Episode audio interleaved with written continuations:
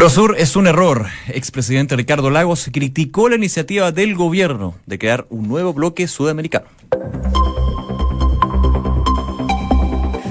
Una en punto, muy buenas tardes, ¿cómo están ustedes? Bienvenidos a una nueva edición de Noticias en Duna, cuando en Santiago a esta hora marcan los termómetros los 24 grados de temperatura. 24, así ah, se está entrando ya, falta mucho eso sí para el otoño. Falta, pero no tanto. Sí, va. Llega marzo y para mí ya es invierno. invierno. Pero Josefina, por favor, con el calor que hace. Es verdad, es verdad. Sí. Es que en los lugares con aire acondicionado se siente el invierno. Ah, bueno, y por eso yo he escuchado en los últimos días mucho la frase, parece que me voy a resfriar. Estamos todos igual. No, yo no, todavía. yo soy parte de eso. Capaz que mañana. Oye, muchas informaciones eh, que evidentemente vamos a estar revisando aquí en Noticias en Duna, pero eh, no sé si tiene ahí la UST para ver si hay algún problema o situación para que todos quienes nos están escuchando tengan atención con respecto a los próximos minutos. Dan cuenta la Unidad Operativa del Control de Tránsito de Alta Congestión por Avenida Perú, Dominica y Purísima, tramo Santo Dumont, también con Bellavista por reducción de pistas en Bellavista con Purísima debido a trabajo. Solo hay una pista disponible por Purísima y por Bellavista solo está disponible la pista central, así que llaman a tener atención con esto. También dan cuenta de otras información. Em, en la autopista central, un camión detenido en la ruta 5 al norte en el sector enlace nororiente Quilicura con pista cerrada y llaman, por supuesto, a manejar con precaución. Son las informaciones que dan hasta ahora la unidad operativa del control de tránsito aquí en la región metropolitana. Bien, ya revisado entonces las calles, vamos a informarnos, a saber cuáles han sido las principales noticias de este 7 de marzo en los siguientes eh, titulares. Una de la tarde con dos minutos. El presidente Sebastián Piñera confirmó que el gobierno está investigando la compra de la propiedad al interior de una comunidad mapuche del subsecretario del Interior Rodrigo Villa. El mandatario aseguró además que todos tenemos que cumplir con la ley. Y según la última encuesta de Criteria, el presidente Sebastián Piñera mantuvo su aprobación en un 44%. Por su parte, la mejora de la percepción de la situación económica ayudó a los ministros de ese sector a subir considerablemente su respaldo. Sin embargo, el titular de la Express, Gonzalo Blumel, sigue siendo el ministro mejor evaluado. El ministro Alfredo Moreno busca impulsar el plan Araucanía durante esta jornada en la región. Uno de los ejes centrales de su visita es eh, convenir con la oposición en el reconocimiento constitucional de los pueblos indígenas. Además, espera que el ministro de Desarrollo Social se reúna con comunidades mapuches. La Intendencia Metropolitana autorizó la marcha para el 8 de marzo y llamó a respetar el trazado y los horarios. La manifestación, convocada por la coordinadora 8M, eh, pasará por la Alameda, comenzando a las 18.30 horas en el Parque Bustamante y concluyendo con un acto en Calle Chaura. En Noticias del Mundo, Paul Manafort, ex jefe de campaña de Donald Trump, será condenado este jueves y podría pasar el resto de su vida en prisión. La Fiscalía ha solicitado una pena ejemplar contra el consultor político por mentir a las autoridades, aún después de haber ofrecido colaborar con la justicia. Ya se declaró culpable de dos cargos de conspiración en contra de Estados Unidos. Condenaron a seis meses de cárcel al cardenal francés por encubrimiento de abuso a menores. No obstante, Philippe Barbarín solo tendrá que cumplir efectivamente esta pena en caso de reincidencia y deberá pagar una indemnización simbólica de un euro a ocho de las víctimas del sacerdote Bernard Prinot. Y en el deporte, Universidad de Concepción debutó con un agónico triunfo de 5 a 4 ante Sporting Cristal. El eh, campanil logró la ventaja de los descuentos gracias a Patricio Rubio, quien convirtió cuatro goles en el compromiso, mientras que Palestino perdió por la cuenta mínima ante Internacional de Porto Alegre en San Carlos de Apoquindo. Una de la tarde con cuatro minutos. Vamos con las principales noticias que se han estado desarrollando en este día jueves, ya entrando a la derecha del fin de semana. Me gusta eso. Y eh, el mañana viernes va a ser un día movido, un día movido con un tema que eh, ya digamos que no es, no, es nuevo en términos de que se ha puesto en la discusión, pero sí con más fuerza. Eso es lo positivo. Es un tema que evidentemente debería estar, haber estado con más fuerza hace bastante tiempo, pero bueno, 8 de marzo, Día Internacional de la Mujer, que va a ser celebrado, conmemorado y también va a ser una platea de crítica hacia eh, lo que es la sociedad chilena, obviamente se hace a nivel internacional en este 8M, una manifestación que se va a desarrollar desde las 6, 6 y media de la tarde desde Plaza Baquedano, va a llegar este Chaurren, como comentábamos en los titulares, y que ya durante la mañana fue aprobada por la Intendencia Metropolitana no va a ser solamente en Santiago, evidentemente, es a nivel mundial y en nuestro país ya en 51 ciudades se está desarrollando ya la organización de esta marcha que se va a generar durante todo el viernes, un día donde se ha llamado también a la huelga feminista. Sí, en cuanto a la región metropolitana, específicamente, ya desde el gobierno regional informaron algunos de los términos para poder aceptar esta manifestación. Algunos de ellos son los siguientes, que la marcha eh, se inicia a las seis y media de la tarde en el cabezal norte del Parque Bustamante, en la comuna de Providencia, en el sector de Plaza Baquedano, para luego entonces comenzar el desplazamiento hacia el poniente por la calzada sur de Avenida Libertador Bernardo Higgins y finalizando a eso de las nueve de la noche en calle Echaurren, en la comuna de San Santiago, donde estará ubicado un escenario. Eso fue lo que aprobó entonces la intendenta para el día de mañana en que se va a realizar esta marcha feminista convocada por la coordinadora 8M, pero que por supuesto eh, esta, esta convocatoria no ha estado exenta de polémica. Lo decíamos durante esta semana, declaraciones de la ministra Isabel Pla, de la ministra de la Mujer, quien estuvo dando declaraciones durante eh, esta semana a principios de semana, en donde de alguna forma daba a entender que esto se podría politizar. El día de ayer la ministra Pla eh, dio nuevas declaraciones respecto a esta manifestación y esto fue lo que dijo. Las autoridades, los gobiernos, en mi caso como ministra, no nos corresponde marchar. La marcha es de la sociedad civil, la marcha es de la ciudadanía, la marcha es de la calle. Nosotros somos una autoridad. Yo, siempre he creído que la sociedad civil, las movilizaciones, las organizaciones necesitan oxígeno y justamente están marchando. O sea, es bien importante también marcar esa diferencia. Yo, y esto es una opinión muy humilde, ¿verdad? Si es que alguna autoridad quiera marchar, considero que es una intromisión en un movimiento social, que una autoridad que tiene un mandato marche porque en el fondo le está restando oxígeno a una movilización que es eminentemente ciudadana.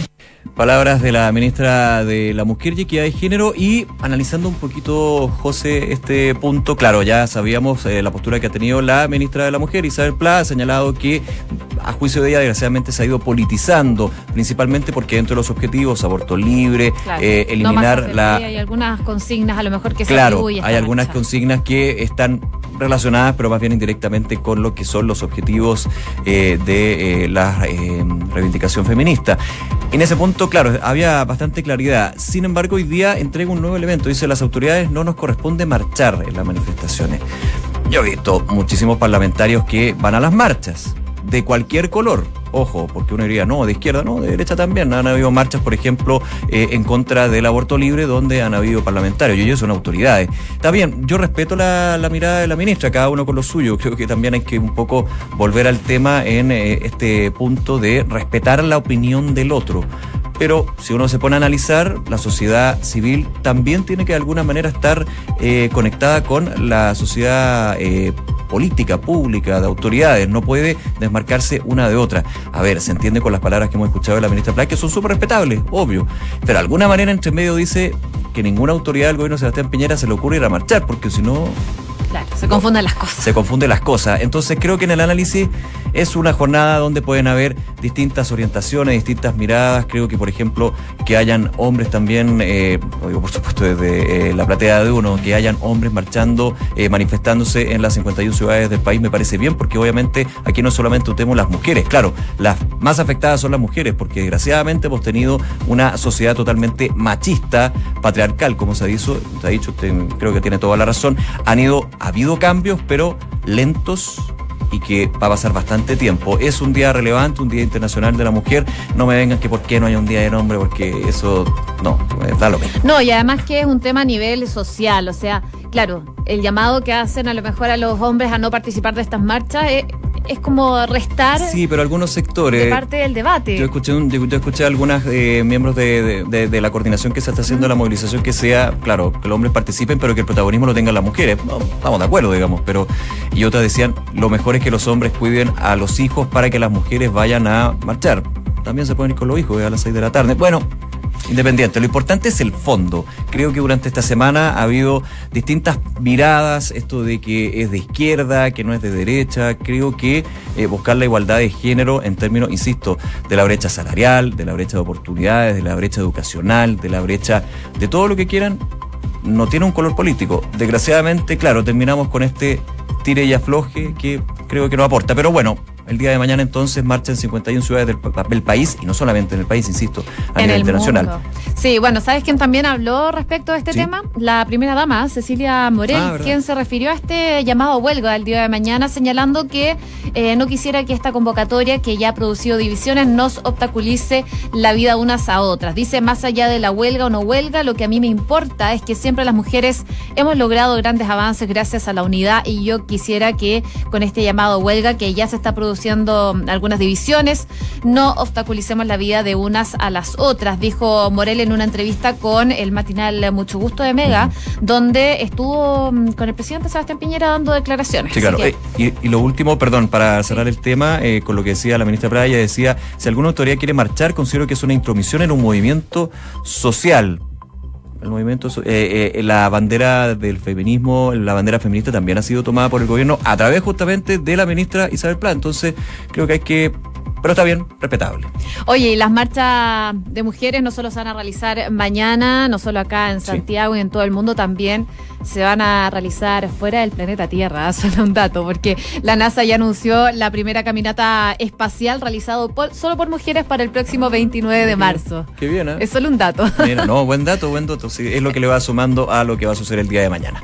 Una de la tarde con 11 minutos. Escuchas Noticias en Duna con Josefina Stavrakopoulos y Nicolás Vial. Se ha armado mm, bastante discusión en cuanto a los medidores eléctricos, eh, medidores eléctricos que en algunas partes eh, ya se están implementando y por supuesto ha generado debate en cuanto a los cobros, los aumentos que podría generar en algunas cuentas de electricidad en las casas particulares. Se habla de un aumento de un 10% aproximadamente, depende de cada hogar y el consumo por supuesto, pero también se habla de beneficios. Ahora lo que está pasando es un debate en cuanto a los parlamentarios que aprobaron esta normativa y ahora se están buscando diferentes proyectos de ley para ver si eh, se pueden hacer algunos cambios a esta modificación que ya fue aprobada. Por ejemplo, para que el cambio del medidor eh, que hay actualmente a este medidor inteligente sea eh, decisión de cada usuario. Sea voluntario, que finalmente es la clave de iniciativas que están ya dando vuelta. Había una crítica, eso sí, a el Parlamento eh, Cámara de Diputados y Senado en ese sentido, porque en la ley finalmente había aspectos técnicos que parece que pasaron colados y eso también genera una discusión en ese sentido. Vamos a hablar justamente con eh, uno de los parlamentarios que está eh, motivando una de estas iniciativas por los medidores eléctricos. Para eso ya estamos en contacto con Juan Manuel Fuensalida, diputado de la UDI. ¿Cómo está, diputado? Buenas tardes. Hola, buenas tardes. Sí, eh, gracias por... ¿Me escucha? Sí, perfecto. Ah, perfecto. Muchas gracias por este contacto. Eh, primero, diputado, entiendo que también otros parlamentarios, entre ellos el diputado Daniel Núñez, presentaron una medida similar. ¿Es así? No está dentro de las suyas, ¿verdad? No, nosotros adoptamos un acuerdo dentro de la bancada de presentar este proyecto. Proyecto que estableciera la voluntariedad en el fondo de ver si tú, como usuario, te cambias o no te cambias con este, estos nuevos medidores digitales. O sea, hay dos proyectos con, con este objetivo. En paralelo. Puede ser, puede ser que hayan dos proyectos. Nosotros. Es que así, pues, lo presentaron. Adoptamos un acuerdo y lo presentamos ayer. ¿Y cuál es la diferencia eh, del proyecto que están presentando ustedes como bancada de la UDI con el que van a presentar eh, los diputados del Partido Socialista especialmente? Nosotros nos focalizamos únicamente en voluntariedad de, recibir este, este medidor. Eh, creemos que el espíritu de la norma que se aprobó en el periodo anterior era eh, que para efectos de situaciones de, de, eventos como terremotos, tsunamis, que es lo que nos ocurrió a nosotros en la región de Coquimbo el año 2015, eh, era que en esos casos esta, esta reinstalación fuera gratuita y por lo tanto hoy día con esta incorporación que se hace a la norma en, el Senado, donde donde en el fondo pasamos de, un tema a otro, donde donde incorporamos esta, entre comillas, modernización, transformación de- del sistema de medidores eh, sea voluntario, porque en definitiva lo que nosotros vemos es que aquí eh, la gente, eh, no sé si eh, le afecta tanto el hecho de, de- de que le vayan a cambiar el, el medidor o, o el costo que este tiene. Yo creo que la gente lo que busca es transparencia, que se le informe, y eso es lo que hoy día es lo que le está molestando. Entonces creemos en la libertad que va a tener la gente Sí. en poder eh, optar entre lo que tiene o lo que se le ofrece. Y también creemos que con este proyecto de ley, eh, y esto ya como, como un tema más indirecto, eh, en la medida que la gente acepte o no el cambio de medidor, va a permitir también un Estamos teniendo problemas de comunicación. Estábamos conversando con eh, el diputado de la UDI, Juan Manuel Fuensalida, respecto de estos proyectos que han surgido de diferentes bancadas, claro. uno por parte del Partido Socialista y otro por parte de la UDI. No sé si el diputado Núñez del Partido Comunista también está con el Partido Socialista. Entiendo que no. O sea, si no me equivoco, hay tres, Tres. proyectos con el mismo objetivo. Me imagino que con un par de aristas y lógico, pero finalmente lo que buscan es que la, el cambio de este medidor, el clásico al inteligente, sería voluntario. Claro, Entonces- eso es lo que busca el proyecto de la UDI. Entonces van a haber tres proyectos. Bueno, no, no es primera vez en todo caso, pero ok, eh, hay, hay un tema ahí, evidentemente, lo estábamos conversando con el diputado Fuensalida. Y con respecto, creo que también cuando retomemos el contacto, hablar un poquito de eso con él, Ejo. La situación de la información, porque aquí la información fue súper vaga, súper difusa. Tuve que salir el propio presidente Sebastián Piñera varias veces, de hecho, que también aquí en la entrevista en Duna, eh, metió él solo el tema de los medidores, Sí. dejando claro de que iban a costar entre 200, 300 pesos, que actualmente te cuestan 500 pesos, que la eficiencia energética debe de alguna manera netear el costo, pero desde el origen, desde la misma ley, que lo decía muy bien el diputado Fuensalida, que nació de la intención de que fuera gratuito la restauración del servicio eléctrico para regiones afectadas por el terremoto, finalmente terminamos en esto. Claro. No, y también hay que ver porque se habla de la, del ámbito negativo y del ámbito positivo de estos Sí. medidores inteligentes. Y uno de los aspectos... Que eh, opaca mucho lo positivo. Que Sí, es el el- uno de los aspectos positivos es que también da cuenta al tiro de, por ejemplo, si en algún sector hay un corte de luz. ¿Qué pasa ahora si eh, hay personas que se quedan con medidores antiguos, con los nuevos? Hay una serie de dudas que hay que ir eh, planteando y, por supuesto, se necesitan respuestas para que la gente pueda tener eh, claro la situación en que se encuentran. Si finalmente van a cambiar el medidor, que es obligatorio a- en estos momentos obligado Sí, claro. eh, cambiar el medidor por uno inteligente. Es un plazo de cinco años, si no me equivoco. Te doy un dato. Ayer, de hecho, la ministra Susana Jiménez de Energía eh, fue citada a la Comisión de Minería y Energía del Senado que es presidida por la senadora Yarna Proboste, y se le preguntó no solamente por el tema de los medidores, también por lo que van a ser las alzas de la luz, que de hecho ha sido tan confuso el tema de los medidores Sí, se ha mezclado que mucho se el mezcló que se mezcló el tema de eh, un alza que dicen los expertos de un 18%. Entonces uno al final decía, ¿cómo? ¿Me va a subir la cuenta de la luz un 18% porque el medidor va a ser más inteligente No, que lo otro? no. no. Ese fue el problema, o sea, estaba los medidores eléctricos, estaba el alza por las tarifas de la luz, que está en toma de razón en Contraloría, que ese es otro tema, y después entre medio se metían las leyes. Entonces a eso voy, si ahora van a aparecer tres proyectos de ley de tres sectores distintos. Va a ser todo más confuso. Yo creo que, no sé. Claro, porque no, no, no puede haber hay, puede haber discusión con respecto a las tarifas, pero ahí hay una discusión más, aún más técnica. Porque claro, dicen, oye, pero si las licitaciones históricas que se dieron con energías renovables, que ampliaron la cantidad de actores de generación de electricidad, prometían que las cuentas iban a ser, iban a reducirse, a bajar, porque ahora van a subir. Hay un tema ahí técnico que todavía sigue generando un aspecto bien peleagudo. Eh, le agradecemos al eh, diputado Fuensalida, tuvimos un problema con el contacto, pero pudimos ahí conversar un poquito lo que es esta iniciativa que ya fue ingresada en la Cámara Baja y que por supuesto va a seguir generando noticias porque el tema Insisto, uno de los temas sobre electricidad, medidores eléctricos, ha generado bastante, bastante rollo luego que conociera el viernes en un reportaje de CIPER este tema.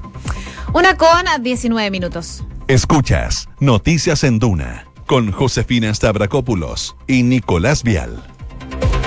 Uno de los temas eh, que ha estado muy presente durante esta jornada y durante los días, incluso el verano, ha sido Venezuela. Eh, un tema que fue abordado el día de hoy con el presidente o expresidente Ricardo Lagos, que estuvo aquí en Duna, en donde abordaba la situación específica de Venezuela. Eh, le preguntaban finalmente la legitimidad que tiene en estos momentos Nicolás Maduro. Él dio cuenta de que la, situación de Maduro es una dictadura y que, por supuesto, hay solo un ente que tiene validez democrático, que es la Asamblea Nacional. Escuchemos lo que dijo el expresidente Ricardo Lagos respecto de la situación de Venezuela.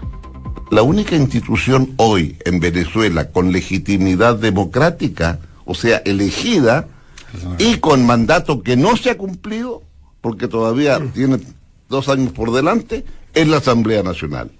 Y lo que hoy ocurrió es que esa Asamblea eligió de presidente a el presidente Guaidó. Y el presidente Guaidó, dado que no hay reconocimiento de Maduro, automáticamente por ser presidente de la Asamblea Nacional, de acuerdo a la constitución venezolana hoy vigente, pasa a ser presidente. Hay las declaraciones del presidente Lagos en Hablemos en Off esta mañana, eh, apuntando a lo que es eh, el contexto de instituciones. De hecho, eh, le preguntaba ahí, Matías o Nico, no me acuerdo, con respecto a las instituciones. Y ahí justamente él se mete con el tema de que las instituciones evidentemente no dan para más en Venezuela y la institución que finalmente es la que vale en este sentido, que ha sido la gran duda con respecto a esta duplicidad de poderes del Estado, dice el ex presidente Ricardo Lagos, es la Asamblea Nacional que elige como presidente encargado a Juan Guaidó. Claro, y también se le preguntaba en cuanto al ámbito nacional cómo se ha llevado a cabo las relaciones exteriores. Hubo una crítica bastante fuerte al presidente Sebastián Piñera en su momento por viajar a Cúcuta para eh, estar ahí presente en la entrega de la ayuda humanitaria, que finalmente fue una entrega fallida porque sabemos se generó un gran conflicto, eh, quema de camiones, bueno, en fin. Finalmente, eh, desde mm, el gobierno del presidente Sebastián Piñera con el gobierno colombiano, están buscando una instancia que se va a desarrollar aquí en Santiago el próximo 22 de marzo, que es el ProSur. Una instancia eh, distinta a UNASUR, que le preguntaron qué pensaba al expresidente Ricardo Lagos sobre esta nueva instancia y esto fue lo que dijo. En este caso, eh, yo me permití llamarlo cuando vi lo que él quería hacer y, y le expliqué mi punto de vista respecto de que no me parecía lo mejor para Chile el ProSur. Eh, en este caso yo tomé la iniciativa, porque me, nunca lo había hecho antes. Eh, uno no anda... No, no, a ver, es, lo peor que puede hacer un expresidente es llamar a un presidente en funciones para decirle, mire, yo creo tal cosa, porque cada vez que usted abre el diario en la mañana estaría pensando cosas, ¿verdad?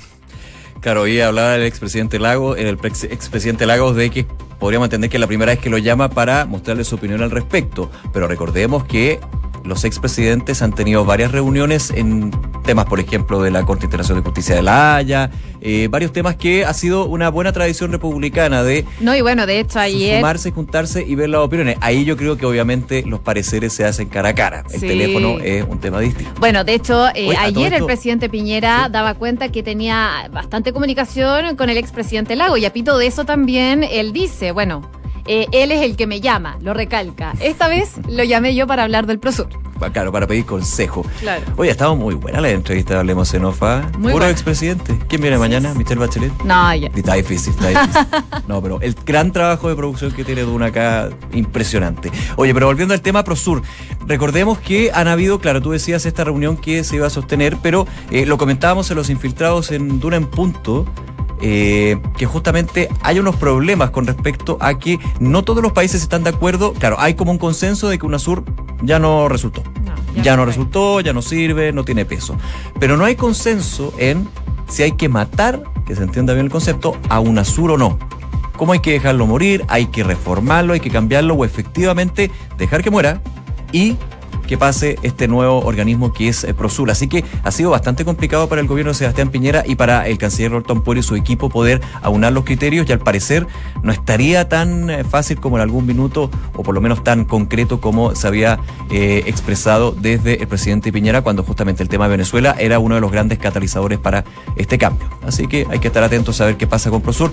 La entrevista completa, por supuesto, a el expresidente Ricardo Lagos Escobar, también la entrevista al presidente Piñera el día de ayer en Duna.cl. Una de la tarde con 24 minutos. Escuchas Noticias en Duna con Josefina Stavrakopoulos y Nicolás Vial.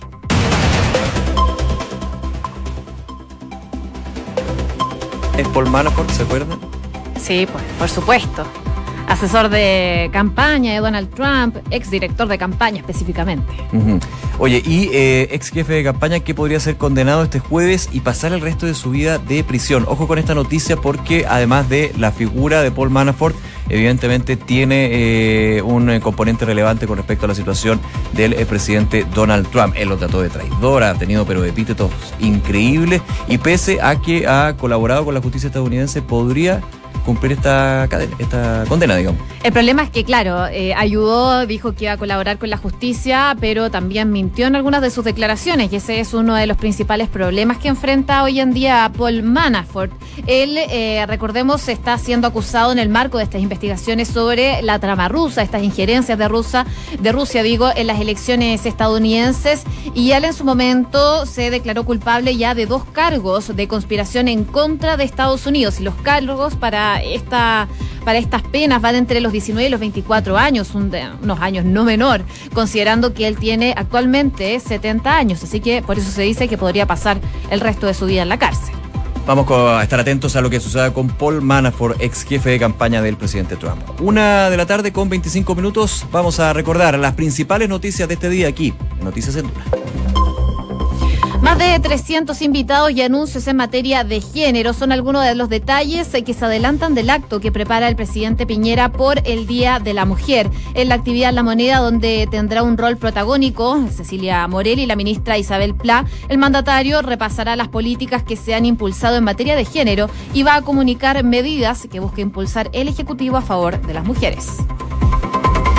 El ministro Alfredo Moreno busca impulsar el plan Araucanía durante esta jornada en la región. Uno de los ejes centrales de su visita es convenir con la oposición en el reconocimiento constitucional de los pueblos indígenas. Además, espera que el ministro en Desarrollo Social se reúna con comunidades mapuches. La Intendencia Metropolitana autorizó la marcha por el 8 de marzo y llamó a respetar el trazado de los horarios. La manifestación convocada por la coordinadora 8M pasará por la Alameda, comenzando a las 18.30 horas en el Parque Bustamante y va a concluir en calle Echaurre. En el plano internacional, Paul Manafort, ex jefe de campaña de Donald Trump, será condenado este jueves y podría pasar el resto de su vida en prisión. La fiscalía ha solicitado una pena ejemplar contra el consultor político por mentir a las autoridades aún después de haber ofrecido colaborar con la justicia. Ya se declaró culpable de dos cargos de conspiración contra Estados Unidos. Juan Guaidó le exigió a Michelle Bachelet que constate sin ideologías lo que sucede en Venezuela. El presidente interino desafió a la alta comisionada de la ONU para los Derechos Humanos a que vaya a los hospitales, a las morgues y a las escuelas para verificar la emergencia humanitaria compleja que viven los venezolanos. En el deporte, Universidad de Concepción debutó con un agónico triunfo 5 a 4 ante Sporting Cristal. El campanil logró la ventaja en los descuentos gracias a Patricio Rubio, quien convirtió cuatro goles en el compromiso.